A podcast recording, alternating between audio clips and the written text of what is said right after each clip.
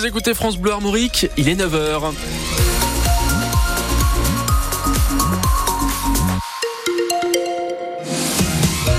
Les informations avec Justine Sauvage, bonjour. Bonjour à tous. Le Stade Rennais peut nourrir quelques regrets après son match hier à Paris. Oui, les Rouges et Noirs ont mené 1-0 au Parc des Princes pendant presque toute la rencontre grâce à un magnifique but de l'extérieur du, du, pied marqué par Amine Gouiri. Malheureusement, le PSG a pu égaliser à la toute fin du match grâce à un penalty très litigieux obtenu dans le temps additionnel. L'arbitre ne l'avait pas sifflé dans un premier temps avant de revenir sur sa décision après consultation du VAR malgré une faute très peu évidente sur les ralentis. Une décision d'ailleurs que le coach René Julien Stéphan regrettait après ce match, estimant que ses joueurs méritaient mieux. C'est dommage parce que vraiment ce que les joueurs ont fait, ce que les joueurs ont réalisé, euh, la discipline collective tout au long du match aurait mérité vraiment euh, une victoire. La décision, on a décidé autrement, mais je veux vraiment féliciter les joueurs, leur dire à quel point ils peuvent être euh, fiers et de leur performance et de leur semaine en deux jours et demi, battre le Milan à domicile en Coupe d'Europe, aller faire un nul à Paris comme ça, dans ces conditions. Chapeau. Chapeau à eux, chapeau au groupe, chapeau pour les efforts. Ça doit les, les inciter à continuer à poursuivre dans cette euh, voie-là pour euh, maintenir notre dynamique de performance et de résultats qui est excellente. Rennes qui pointe toujours ce matin la septième place du championnat après cette 23e journée à trois points de la cinquième place occupée par Lille. On reviendra évidemment sur cette rencontre à Paris et sur euh, le quart de Coupe de France à venir jeudi.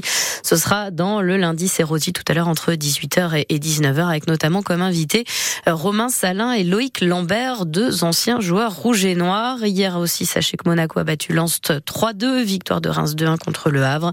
Toulouse s'est imposé 3-1 contre Lille. Marseille a écrasé hier soir Montpellier 4-1. Et Nice et Clermont ont fait match nul 0 partout.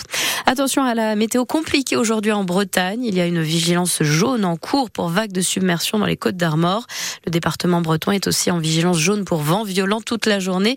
Et c'est le cas aussi du Morbihan et de l'île-et-Vilaine. On attend des rafales jusqu'à 110 km heure sur les côtes. Euh, le vent qui perturbe d'ailleurs déjà la circulation des trains en Bretagne. La ligne Saint-Brieuc-Guingamp est actuellement totalement coupée dans les deux sens de circulation après la chute d'un arbre sur les voies. La SNCF indique que ce sera perturbé au moins jusqu'à midi et demi. La météo qui entraîne aussi l'annulation des rotations bateaux entre Quiberon, Watt et Dick et Belle-Île-en-Mer pour toute la journée. Après un début agité samedi, le salon de l'agriculture se poursuit porte de Versailles. Hier, c'est Jordan Bardella, le président du Rassemblement national, qui a arpenté les allées tout en critiquant la politique euh, du gouvernement et d'Emmanuel Macron. Hier soir aussi, Gabriel Attal a fait une visite surprise lors d'un cocktail pour la 60e édition de ce salon. Le Premier ministre en a profité pour rappeler son attachement à l'événement qui n'est pour lui ni un cirque médiatique, ni un cirque politique, ni un cirque militant. Alors que s'ouvre ce matin le salon de l'automobile à Genève, on s'intéresse aux perspectives de l'usine Stellantis de Rennes. L'année 2024 s'annonce compliquée pour le site automobile breton. Le CR3, nouveau véhicule électrique, n'y sera produit que l'an prochain.